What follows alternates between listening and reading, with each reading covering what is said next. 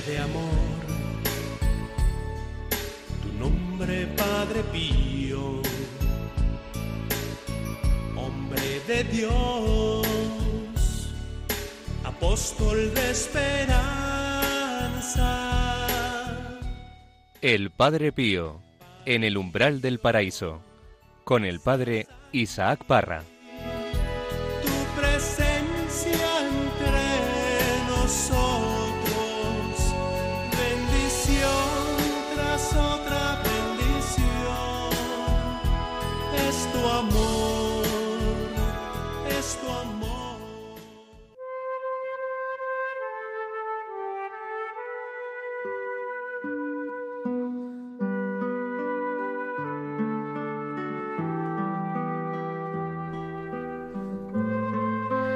Hola, ¿qué tal? Bienvenidos, queridos hermanos, un día más al programa El Padre Pío en el umbral del paraíso. Un saludo desde los estudios de Radio María, aquí en Madrid. Os habla el Padre Isaac Parra. Y hoy está aquí conmigo en el estudio María Álvarez. ¿Qué tal? ¿Cómo estás? Hola, pues fenomenal, estoy encantada de estar aquí de nuevo. Un placer enorme, Y además hoy en un programa muy bonito, ¿eh? Muy bonito, muy especial y en el que nos encomendamos al Espíritu Santo de forma especial Pues porque sí. es que me he venido padre con mochila. Ah, sí, es verdad. Yo estoy viendo aquí que hay dos niños. Me he traído la mitad de hijos. ¿Quiénes son? ¿Quiénes son? Pues están con nosotros Bruno y Carmencita. Hola, Bruno. ¿qué Hola, tal? buenas. Un saludo para todos los oyentes. Hombre, muchas gracias por estar aquí. Hola. También- Hombre, Carmencita, Carmen Álvarez, eh, Carmen Alonso, Alonso, Alonso. Carmen Alonso y Bruno Alonso. Muy Hola. bien. Muy bien, pues muchas gracias por estar aquí. Son aprendices. Sí, están ya aprendiendo, ¿verdad? pues también tenemos en el control a Javier Alonso. Javier Alonso, ¿qué tal? ¿Cómo estás? Pues muy bien, encantado de estar un día más con todos vosotros y con los oyentes, esperando que sea un gran programa, como siempre. Claro que sí, muchas gracias por estar aquí. Hoy el programa es un programa muy chulo, ¿verdad, María? Pues sí, vamos a darle un buen repaso a Padre Pío, ¿no? Padre. Sí, vamos a escuchar un poquito su biografía y también vamos a, a intercalarlo con eh, trozos de la película de Padre Pío del director Carlo Carley. Qué gran bien ha hecho esta película. Sí, tú ya la has visto un montón, ¿no? Sí, pero cuántos testimonios hemos escuchado aquí de gente que se ha acercado a Padre Pío a través de esta película. Es un, ha sido un instrumento eh, de evangelización inmenso. Yo no me canso de verla. Cada No. vez que la, la veo siempre hay algo nuevo que Siempre. descubro. Siempre. Y además, eh, yo la he puesto en casa incluso cuando los niños eran bien pequeños, que fíjate que hay algunos fragmentos duros y, y fuertes de ver. Y, y es que engancha, engancha muchísimo. No deja indiferente, No. efectivamente. Pues esto es lo que vamos a tratar en el programa de hoy. Sabéis que podéis poneros en contacto con nosotros a través del correo electrónico padrepío@radiomaria.es y muchas gracias por estar ahí, por vuestra fidelidad. Comenzamos.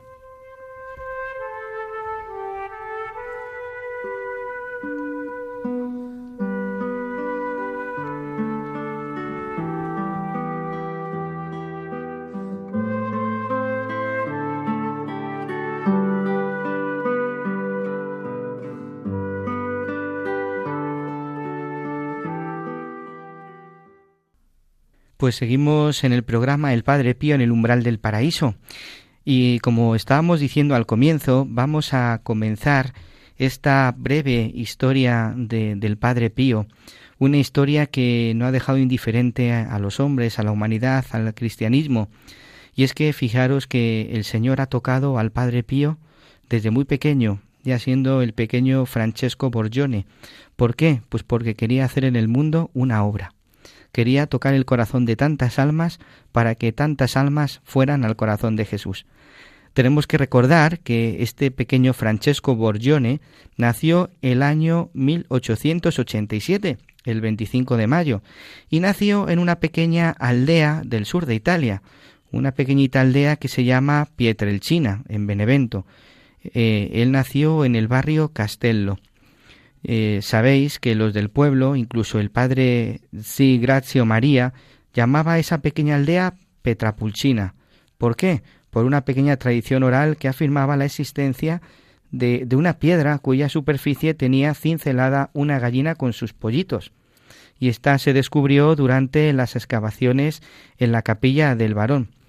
Digo que actualmente se llama Pietrelcina, por un castillo edificado sobre peñascos duros y robustos. Su padre eh, se llamaba Grazio María Forgione y su madre María Giuseppa Dinuncio. Eran agricultores, campesinos, eran muy humildes, era una familia muy humilde, pero también eran muy religiosos. Mantenían a sus hijos con los frutos de su trabajo, un trabajo humilde. El mismo Francesco dirá que a pesar de haber sido una familia pobre y sencilla, nunca les ha faltado de nada, ¿no? Él lo dirá de esta forma. En mi casa era difícil encontrar diez liras juntas, pero nunca faltaba nada de nada. Eh, el padre, eh, Grazio, era un hombre fuerte, justo, muy inteligente, de una inteligencia avispada y activa.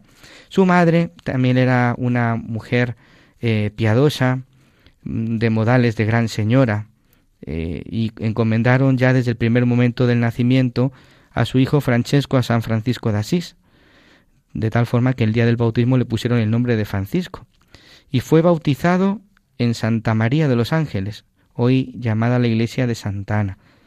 Él fue el pequeño Francesco, ya desde muy pequeño, era un niño muy sensible, calmado, quieto, callado, diferente, era tímido, era piadoso, y también era una persona muy espiritual. Pasaba largas horas en la iglesia después de la misa. Cuando la iglesia estaba cerrada, hablaba y se ponía de acuerdo con el sacristán, pues para que pudieran estar sincronizados, ¿no? y poder dedicar tiempo a esa oración. El mismo la misma madre dice que conforme iba creciendo, el mismo Padre Pío, el mismo Francesco no cometía falta alguna, no tenía caprichos, siempre obedecía. Hoy quiero poner ahora mismo en este momento un fragmento de la película de Padre Pío de Carlo Carley acerca de los miedos infantiles. Vamos a escuchar. ¿Qué puedo hacer? Tengo miedo. Ayúdame. ¿Por qué nunca estás cuando te necesito? ¿Por qué no estás? Tengo miedo.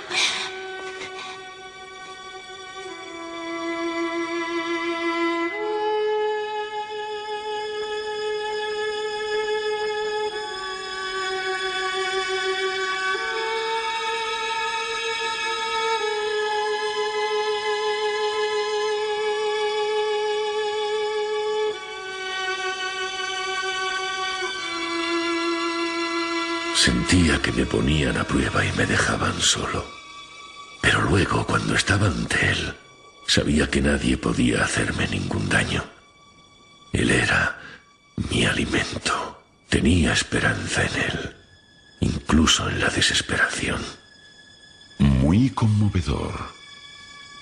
Pero no he venido aquí para hablar de los miedos infantiles. Pues hace usted mal, porque todo empezó allí. Fue entonces cuando comprendí que si le suplicaba con todo mi corazón, él me escucharía.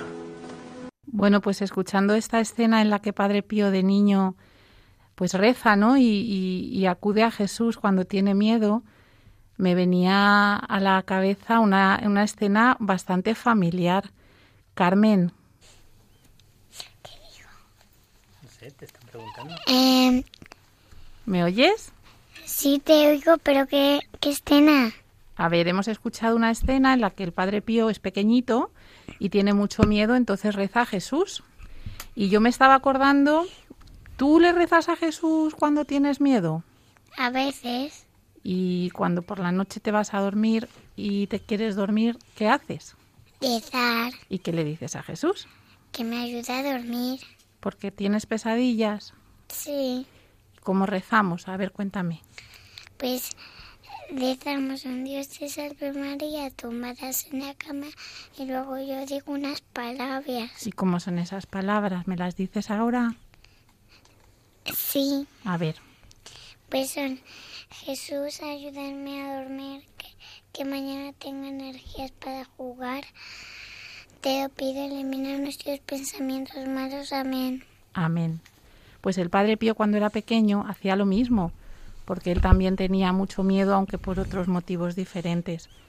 Y yo me pregunto, ¿qué pensáis, Bruno? ¿Qué pensáis los niños cuando veis esta película y veis que a Padre Pío, con la edad de Carmen más o menos, se le aparecía a Jesús, se le aparecía a la Virgen, se le aparecía hasta el demonio en forma de perro? Mm, sí. ¿Qué harías tú si te pasa algo así? Eh, pues bueno, yo pues estaría pues asustado en un principio, eh, pero luego pues pienso que pues lo mejor para librar al demonio pues sería rezar. ¿eh? Pues no sé, a la Virgen María.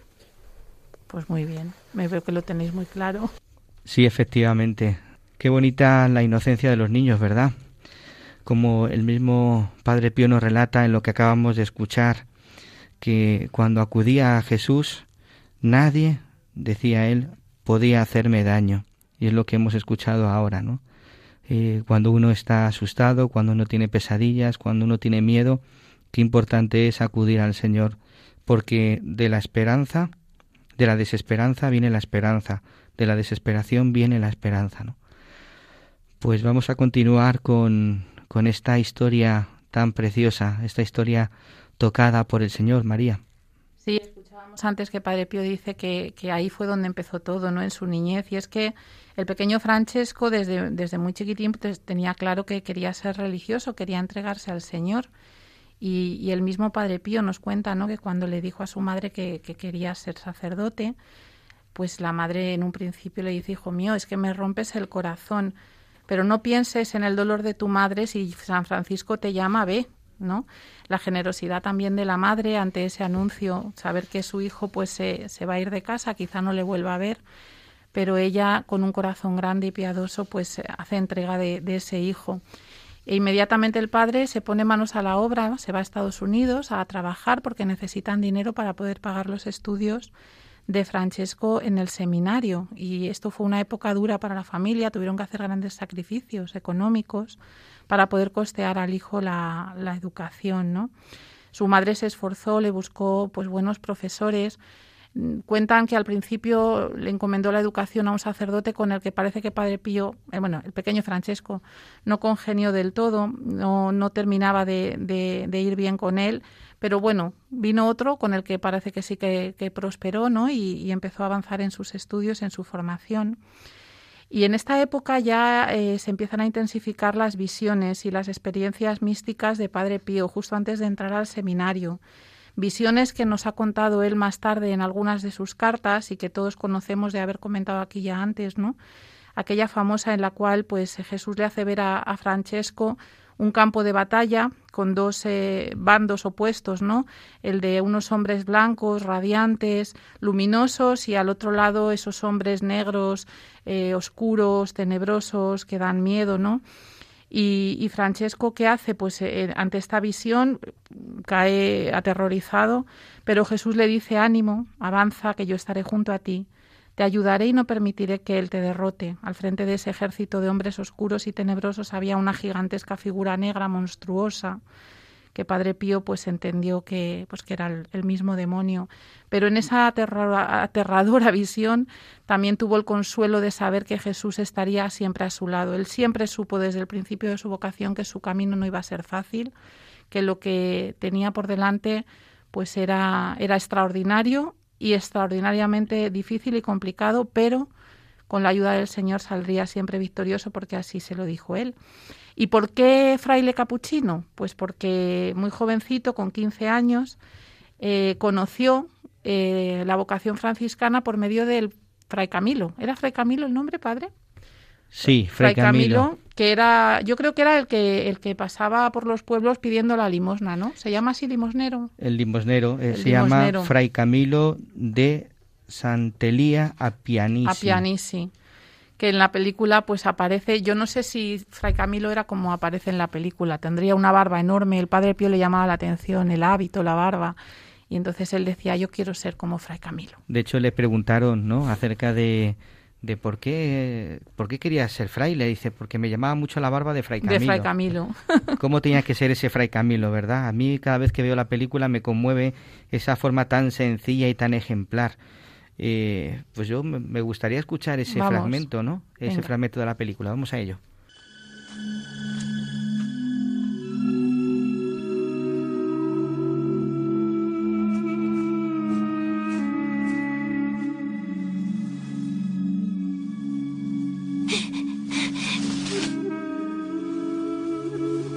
Pequeñín. ¿Qué te pasa? ¿Tienes miedo de mí? Eres el primero que me tiene miedo. Eh, ¿Dónde está tu mamá? En el campo, pero vuelve enseguida. ¿Cómo te llamas? Francesco, ¿y tú? Yo soy Fray Camilo.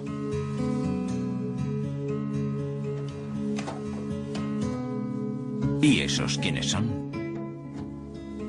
Este es San José. Este es San Francisco. Y este es el Arcángel San Miguel. Ahora verás.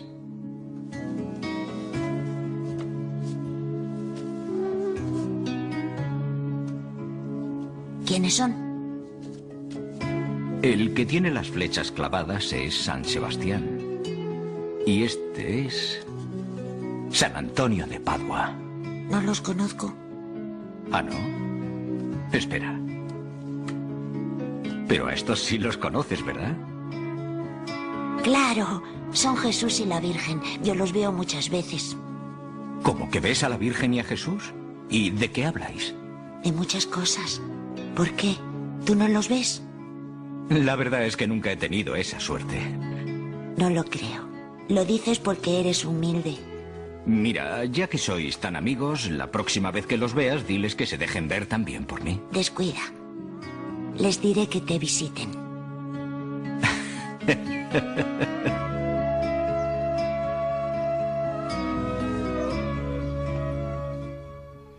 Bueno, esta escena de las estampas a mí es que me, me vuelve loca.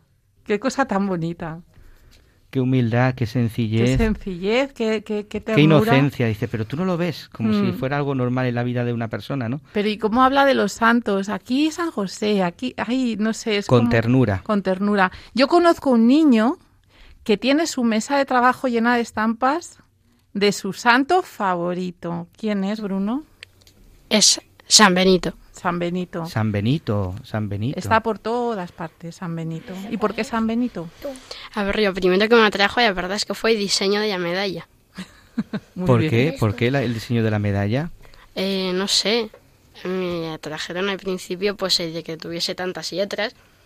No sé, ¿Tú sabes lo que significan esas letras eh, sí, son las iniciales de pues cada palabra de oración. del exorcismo, verdad? Ah, ¿Y pues sí, cómo es la oración? ¿Te la sabes por casualidad? sí, un, un poco mal, pero sí. A ver, empieza. Pues es Crux Santic Patrick Benedicti, Crux Sacra sit mi jux, nondra cosit mi dux, vade reto satana, nunca soa de mi vana, sunt maie cue ibas ipse venena brivas, pax. Pax. Muy bien. Me has dejado, vamos, me has dejado de piedra. Tenemos un devoto de San Benito en casa. Sí, sí, desde luego. No sabemos dónde va a tirar este niño. Seguro que, que- vamos, vamos, en esa, esa habitación está súper protegida. Pues sí. Carmencita, tú también tienes muchas estampas de muchos santos. ¿Cuál es tu favorito? Pues es, pues esa estampa pequeñita.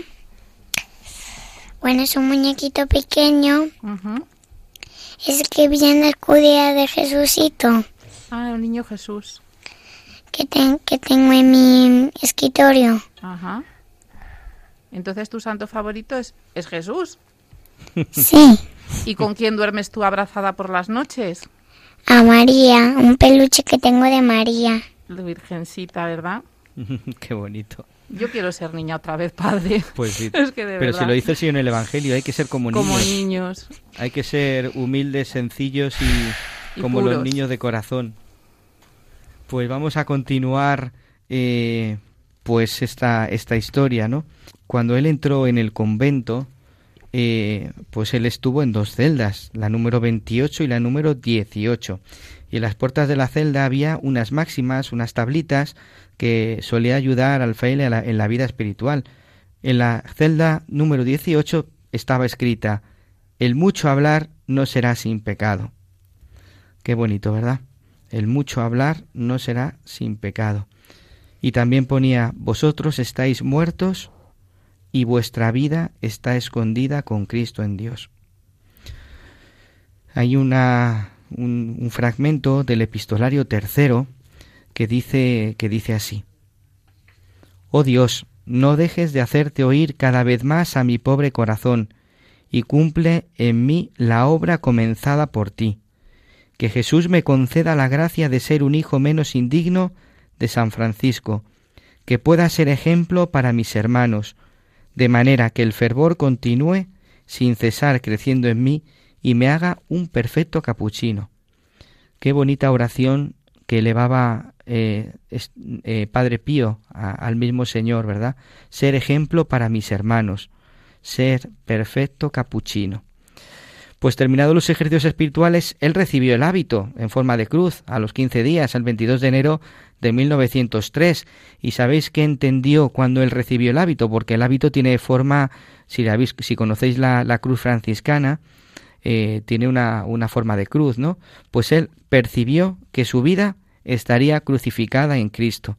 Y efectivamente toda su vida sería estar unido a ese Cristo crucificado. Él era muy obediente y dócil a sus superiores. Él realizaba días de ayuno y de mucha penitencia. De hecho, él entró en una comunidad muy austera, ¿verdad? Eh, incluso estuvo durante veinte días alimentándose de la Eucaristía. Y él mismo decía, soy feliz cuando sufro, y si consintiera los impulsos de mi corazón, le pediría a Jesús me diera todo el sufrimiento de los hombres. Increíble, ¿verdad? ¿Cómo sería ese amor tan fuerte al Señor que le pedía hasta sufrir? Y eso también eh, le venía pues porque meditaba con mucha frecuencia la pasión de Cristo. Él recitaba muchas jaculatorias que él constantemente repetía cuando iba por, por los pasillos y cuando se ponía a adorar a Jesús sacramentado, ¿no? o rezaba ante la imagen de, de María, pues en la noche de, de verano de 1905 sucedió un hecho extraño. Él lo cuenta de esta forma. Me encontraba en San Elía Apianisi, en el periodo de estudios correspondiente a la filosofía. Mi celda era la penúltima del corredor, del pasillo, que gira detrás de la iglesia a la altura del nicho de la Inmaculada, el cual domina la fachada del altar mayor. Una noche de estío, después del rezo de los maitines, tenía yo la ventana y la puerta abierta por el intenso calor, cuando escuché un rumor que me pareció provenía de la celda que estaba al lado. ¿Qué hará a estas horas fray Anastasio? se preguntaba el padre Pío, pensando que velaba en oración pues él también se unió a esa oración rezando el Santo Rosario, porque es que entre los dos había un reto con respecto a quien rezaba mucho más rosarios, pero sin embargo los murmullos continuaban con mucha insistencia y se percibía un fuerte olor a azufre. Él se asomó a la ventana para llamarlo. Las dos ventanas estaban muy unidas y de tanto, tan, tan unidas estaban que podían intercambiarse los libros, otras cosas y él pues trató de llamarlo sin levantar demasiado la voz y como no tenía respuesta se fue de se retiró de la ventana y vio cómo por la misma puerta de la ventana entró un enorme perro de cuya boca salía mucho humo. Él dice que se cayó de espaldas sobre la cama y le oyó decir es él, es él. Y, y se lanzó, se lanzó sobre el techo de enfrente para luego desaparecer es lo que el Padre Pío vivía con, con el demonio. Cuántas veces no se le apareció de, muchas formas, se le aparecía de formas de mujeres bailando, con apariencia de, de, de santos, de la Virgen María, de sus superiores. Eso tuvo que ser para él un momento, un momento duro, un momento difícil. Yo creo que hay un corte, ¿verdad, eh, Javi? Hay un corte que nos habla acerca del demonio, porque el Padre Pío lo que nos enseña precisamente es esto, que el demonio existe. Y es una de las realidades que en la Iglesia, ¿verdad, María? Es un, uno de las, de las realidades que, que muchas veces se duda, ¿no? Y la, y la victoria del demonio es esta, hacer creer que no existe. Que no existe. Por eso vamos a escuchar qué nos dice este fragmento de la película. Después de lo que he visto, ya no hace falta. A mí, si me hace falta. Pero quiero confesarme. Quiero confesarme con usted.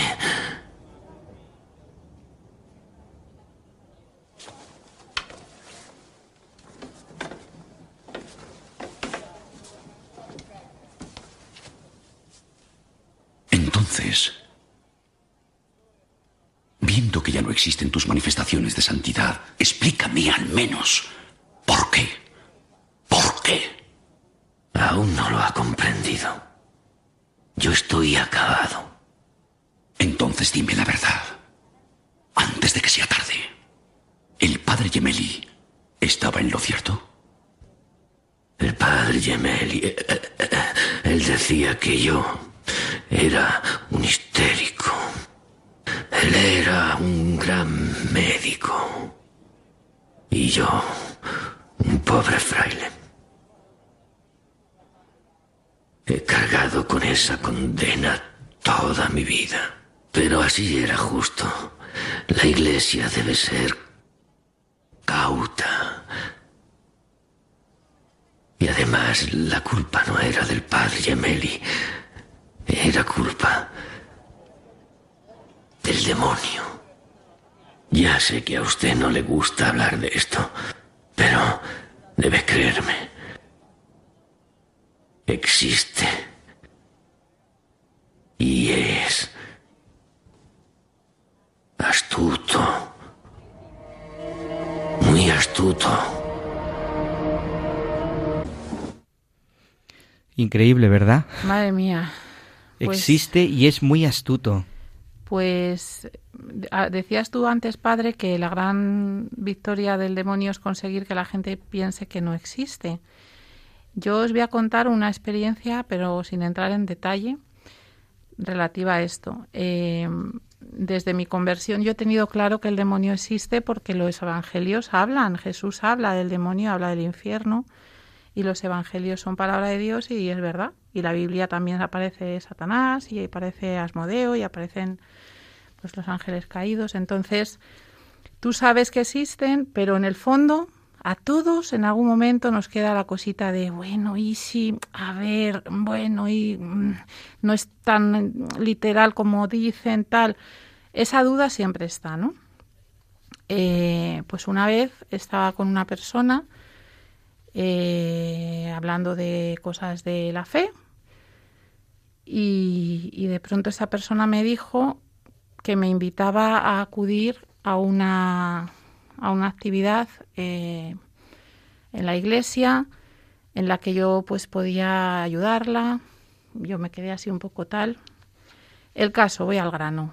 Me dice que tenía un problema de posesión demoníaca y que se le estaban realizando exorcismos de forma periódica y que si la quería acompañar. Imaginaos cómo me quedé yo, ¿no? Consulté con el Parisac, etcétera, y, y, le pregunté a esta persona, bueno, ¿y, ¿y tú por qué me invitas a mí a esto? Y me dijo, porque en el fondo tú no te crees que esto sea verdad. O sea, me dio en el punto, o sea, es que, es que dio en el clavo. El caso es que ahí, bueno, pues al final la acompañé y, y yo solo puedo decir que todo lo que el Evangelio cuenta al respecto, todo es verdad, porque yo lo he visto y yo lo he oído. Y Jesús expulsa demonios en el Evangelio y lo que el Evangelio dice que pasa cuando Jesús expulsa a los demonios es lo que pasa cuando en nombre de Jesús el sacerdote exorcista ordena a los demonios salir de la persona que sufre esta, esta posesión, esta, influencia, esta infestación, esta, bueno, hay grados y hay distintas formas, ¿no? Pero, pero a partir de aquel día yo, que me quedé bastante en shock, además eh, regresé a casa bastante tarde en la noche y recuerdo que aquel día estaba sola en casa con los niños porque mi marido estaba de viaje encima, estaba sola en casa. me pasé la noche con el rosario en la mano. No tuve miedo, no, no sentía miedo, pero la reflexión era, es verdad, lo he visto, y si esto es verdad, todo es verdad, quiero decir. O sea, el Evangelio es al pie de la letra, como decía San Francisco, sin prosa ni glosa, no sé si decía exactamente algo así, pero es exactamente así, ¿no? Entonces, pues da mucha pena cuando ahora pues se, escuchan voces que dudan, que dicen que no, que son figuras retóricas, que bueno, pues no, es literal tal cual Jesús nos, nos lo ha querido revelar en, en las Sagradas Escrituras. Efectivamente. Muchas gracias por, por el comentario y por el testimonio que nos hace ver la realidad de esta de este ángel caído, ¿no? Eh, hay otro otro episodio que también recoge la película, que es el de la bilocación. Es otra de las realidades en la vida del Padre Pío. Vamos a escucharlo. ¿Sabe? Usted y yo tuvimos un encuentro hace muchos años. Pero usted pasó a mi lado, sin mirarme siquiera.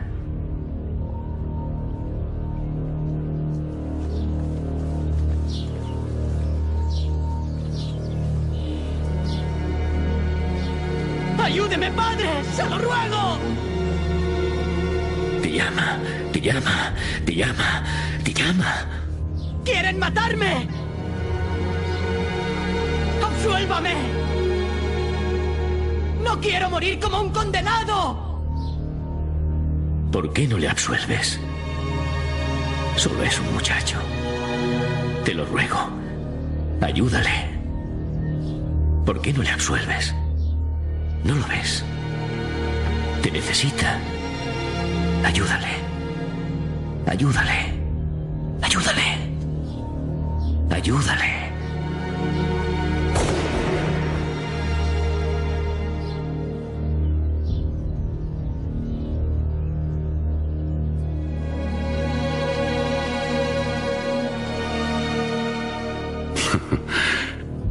¿Estás diciendo que te encontrabas en dos sitios al mismo tiempo? ¿Sabes que en el pasado te habrían acusado de brujería? ¿Y que la única gran señal del cristiano es el mismo Jesucristo? Yo solo he llevado a Cristo dentro de mi carne. ¿Dices que te consideras otro Cristo? ¿Una especie de corredentor?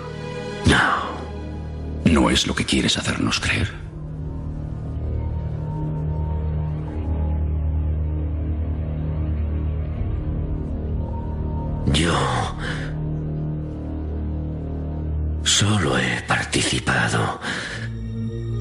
Sufrimientos. Pues eh, acabamos de escuchar este ejemplo de, de bilocación, ¿no? A los dos años de entrar en el seminario, en enero de 1905, experimenta por primera vez la bilocación.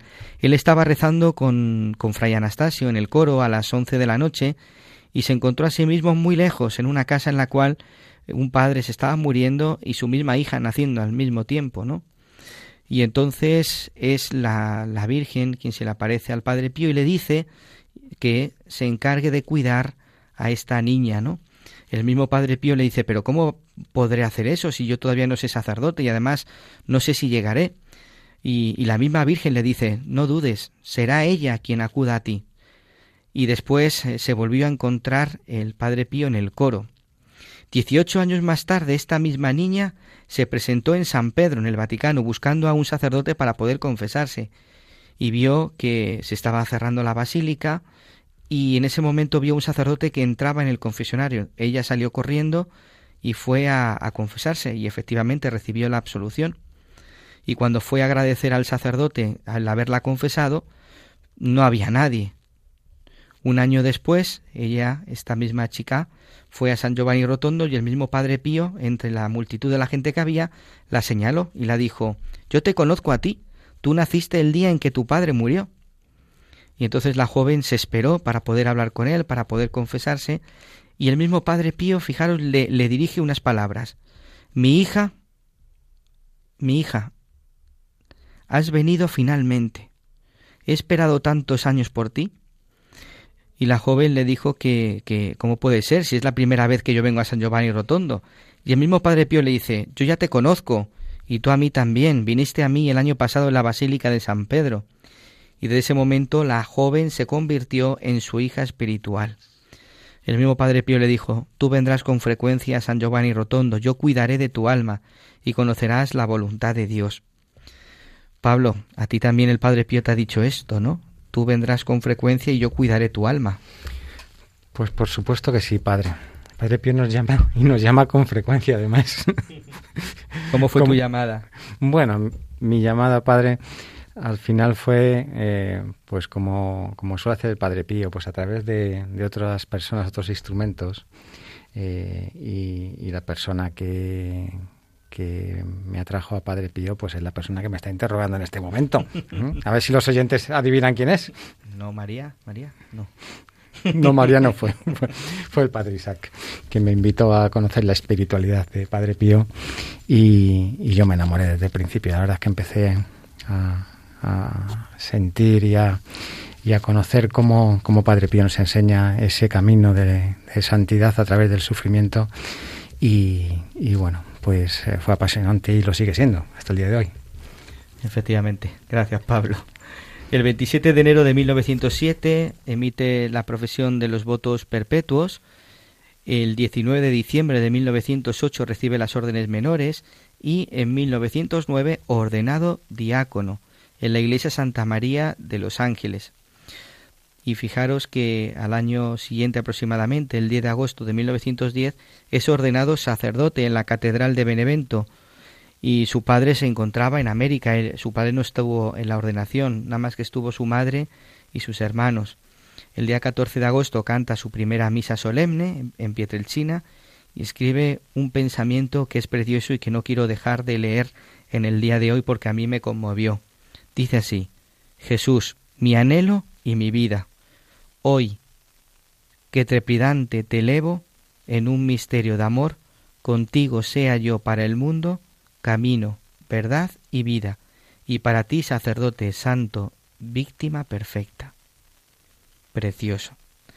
Pues desde que él se ordena sacerdote, pues cada vez eh, pues se, se empieza a poner enfermo, su salud iba fracasando, poco a poco iba empeorando, eh, él mismo decía, el mayor problema en mi enfermedad era el hecho de que aparentemente yo no manifestaba problema alguno, por lo cual muchos dudaron de que yo efectivamente sufriera.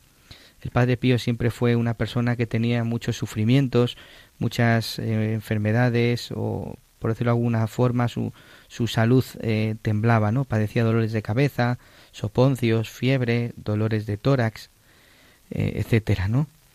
Y, y, y su vida en esos momentos, ¿cuál era? Pues seguía con su vida de oración, de intimidad con el Señor, tuvo que salir del, del convento, se fue a Pietrelcina durante siete años y, y allí pues no paraba de, de, enseñar, de ejercer su ministerio. Quien ha estado en Pietrelcina puede experimentar todavía esa cercanía de Padre Pío en las diferentes iglesias que, que hay en el, en el pueblo. Pablo, ¿qué pasó en 1911, en su primer año de sacerdote? Uy, padre, pues durante su primer año de sacerdote, en 1911, pues es cuando aparecen unas manchas rojas en sus manos y, y, también debajo de los pies sentía ese dolor, empieza a sentir ese dolor. Estos fueron invisibles, ¿no? Estos estigmas, que eran ya las primeras manifestaciones de ellos, pues fueron invisibles hasta el año 1918. Pues vamos a escuchar ahora este fragmento de, de, la, de la película.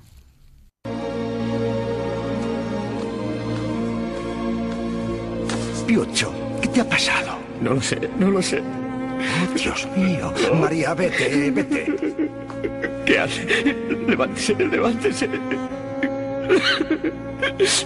Son. son los estigmas del Señor. Pero yo no. Es demasiado. demasiado para mí. Me da vergüenza. Me da vergüenza. ¿Por qué? ¿Por qué? Porque a mí. Vamos a rezar para que me ilumine. Yo quiero morir de sufrimiento, pero morir a escondidas, a escondidas. Recemos, hijo mío. Recemos.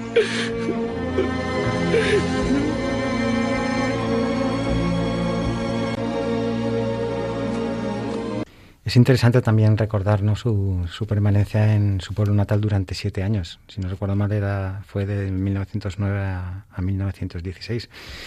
Y en donde Padre Pío nos, nos deja testimonios de, de, de pues, grandes éxtasis ¿no? que, y fenómenos místicos, interiores y exteriores, espirituales y físicos, y mm, cuyo testimonio también avala el padre Agostino y el, y el padre evangelista.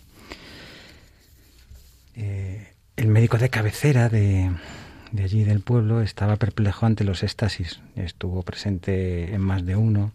Yo mm, tengo aquí el dato, el, precisamente el 29 de noviembre y el 3 de diciembre. Dice, dice el propio médico que el primero por pocos minutos en el segundo una media hora de éxtasis. El padre Agostino también dice que no es catalepsia, sino es éxtasis, ¿no? El mismo médico cambió de parecer porque al principio le costaba creerlo y habló de, de declaración de un fenómeno sobrenatural real, ¿no?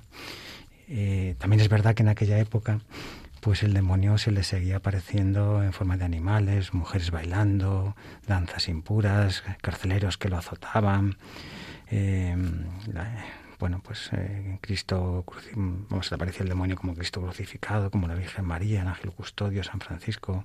Estas manifestaciones siempre las reconocía diciendo la frase que, que era su arma, ¿no? frente a ellas, viva Jesús, viva Jesús, lo repetía con, con mucha frecuencia. El demonio dirá, eh, o, él dice, ¿no? Padre Pío dice que el, demonio me quiere a toda costa, ¿no? Me persigue. Eh, solo goza de paz, eh, según su propio testimonio, cuando lee y reflexiona los preceptos de sus padres espirituales.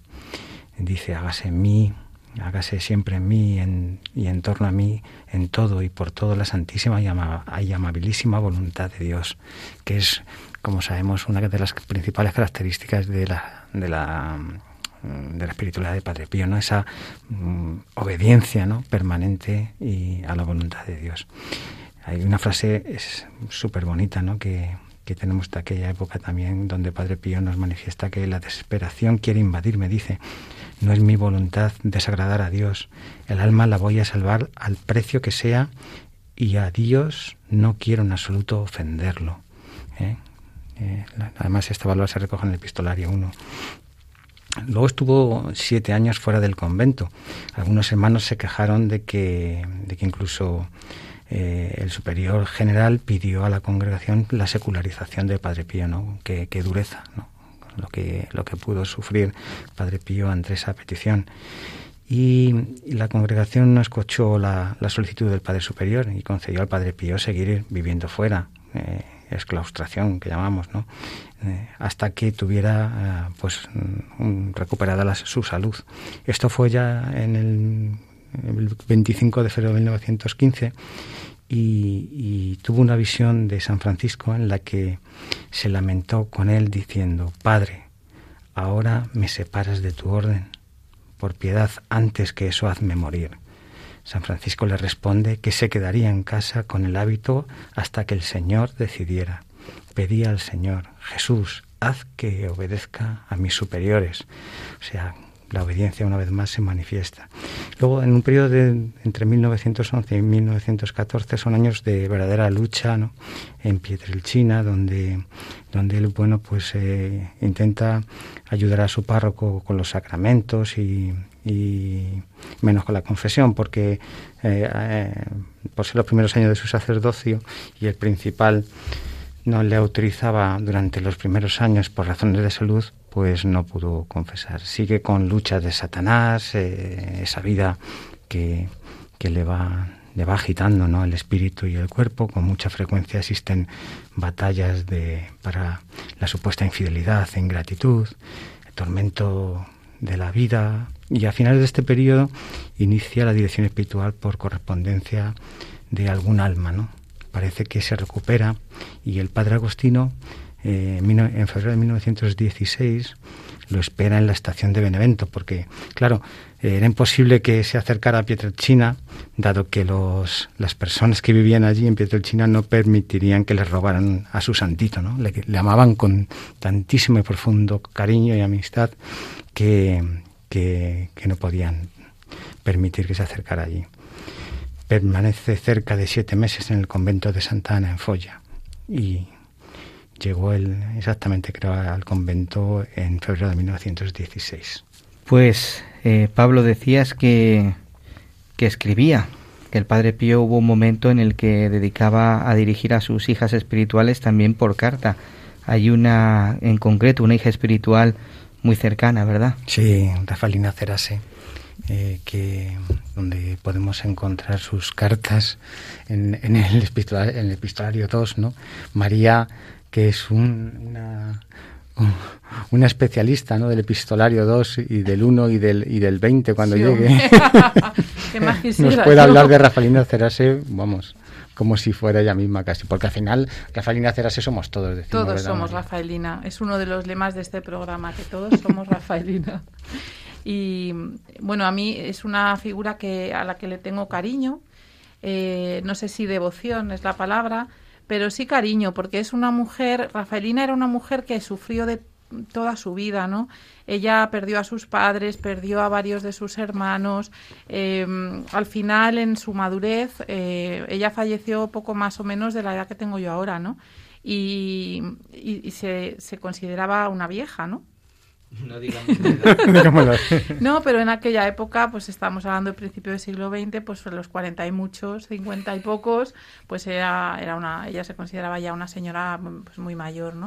Y, y tuvo, pues como decía, eh, que, que, ver morir a sus padres, a varios de sus hermanos, quedó con su hermana mayor, que además estaba súper enferma, y ella la tenía que cuidar.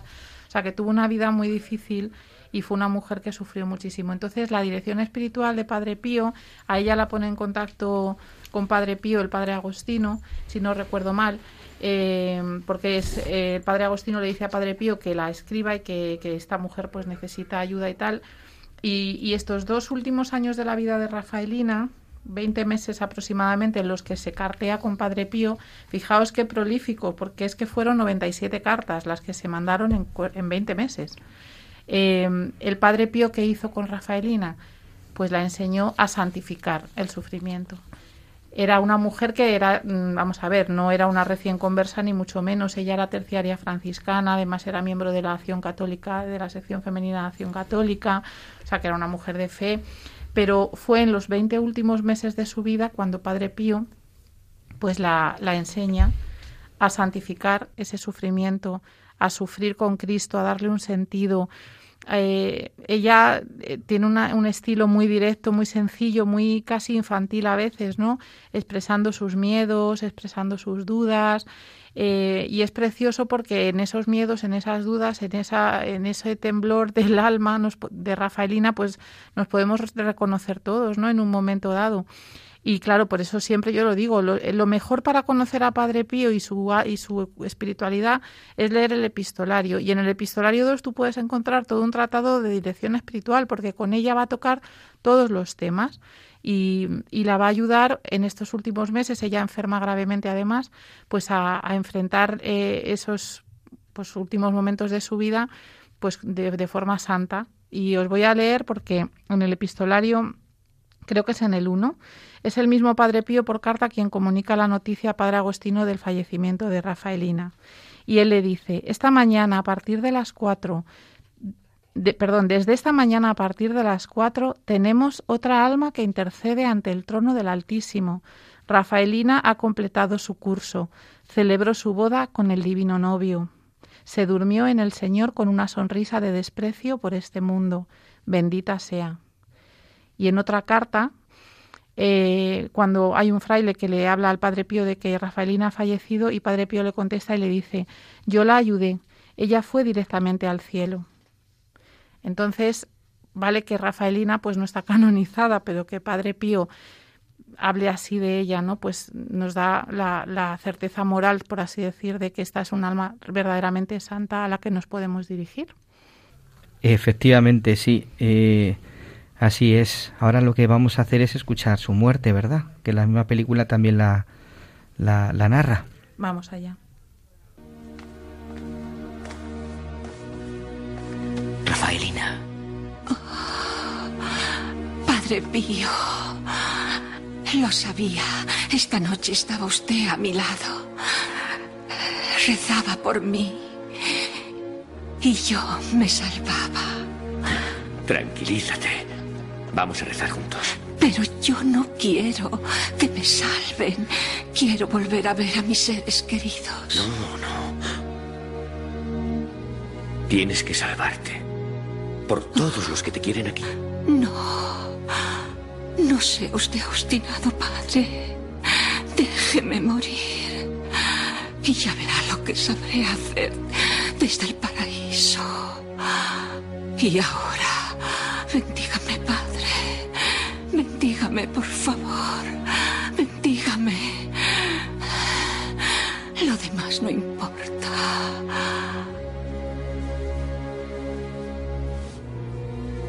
Ego, te absolvo.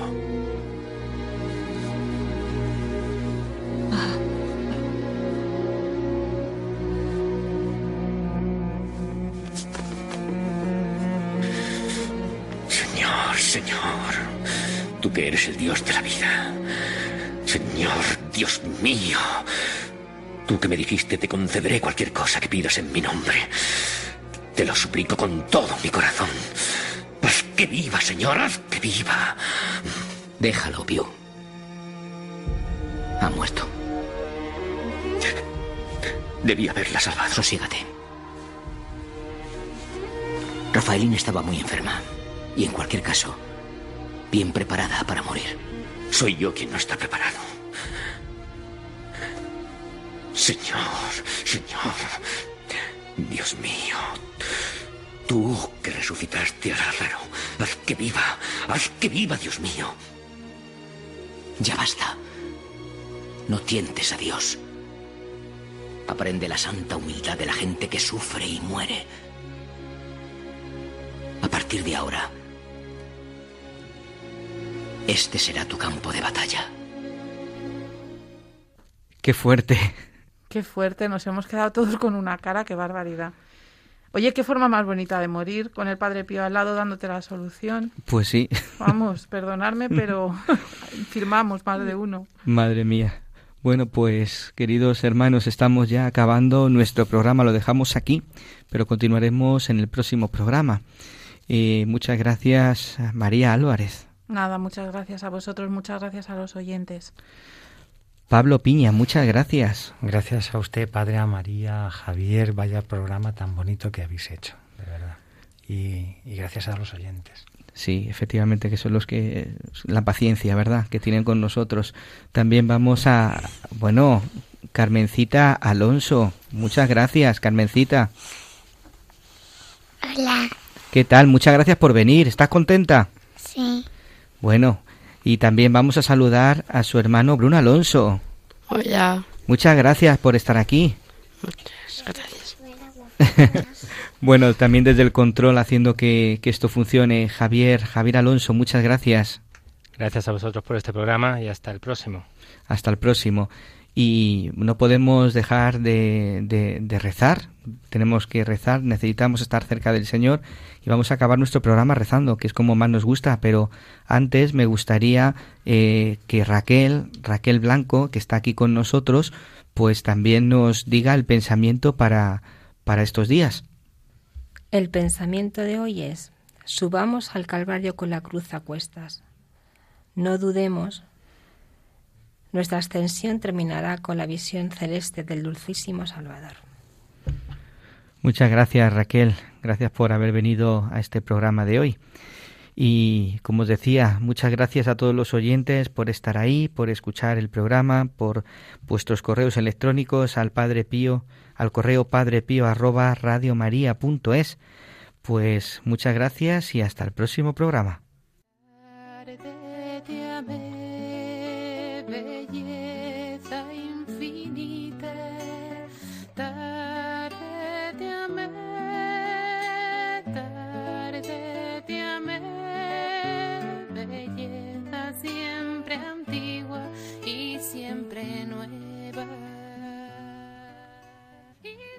Angosta es la casa de mi alma para que vengas a ella, sea ensanchada por ti. Ruinosa está, repárala. Hay en ella cosas que ofenden tus ojos. Lo confieso y lo sé. Pero ¿quién la limpiará o a quién otro clamaré fuera de ti? De los pecados ocultos líbrame, Señor, y de los ajenos perdona a tu siervo. He aquí, Señor, mi corazón He aquí mi corazón del que tuviste misericordia cuando estaba en lo profundo del abismo. Te amaré, Señor, y te daré gracias, y confesaré tu nombre por haberme perdonado tantas y tan nefastas acciones mías. A tu gracia y misericordia debo que hayas deshecho mis pecados como hielo, y no haya caído en otros muchos. Gracias a ti, dulzura mía, gloria mía, Esperanza mía y Dios mío, gracias a ti por tus dones, pero guárdamelos tú para mí. Así me ayudarás también a mí y se aumentarán y se perfeccionarán los que me diste. Y yo estaré contigo, porque tú me concediste que existiera. Amén.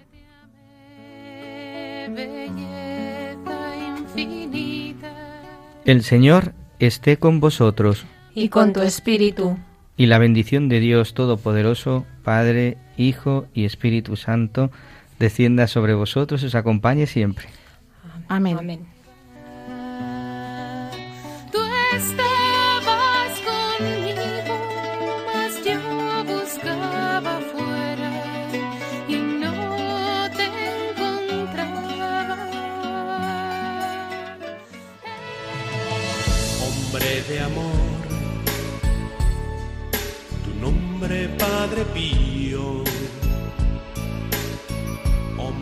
Dios, apóstol de esperanza. Han escuchado El Padre Pío en el umbral del paraíso con el Padre Isaac Parra.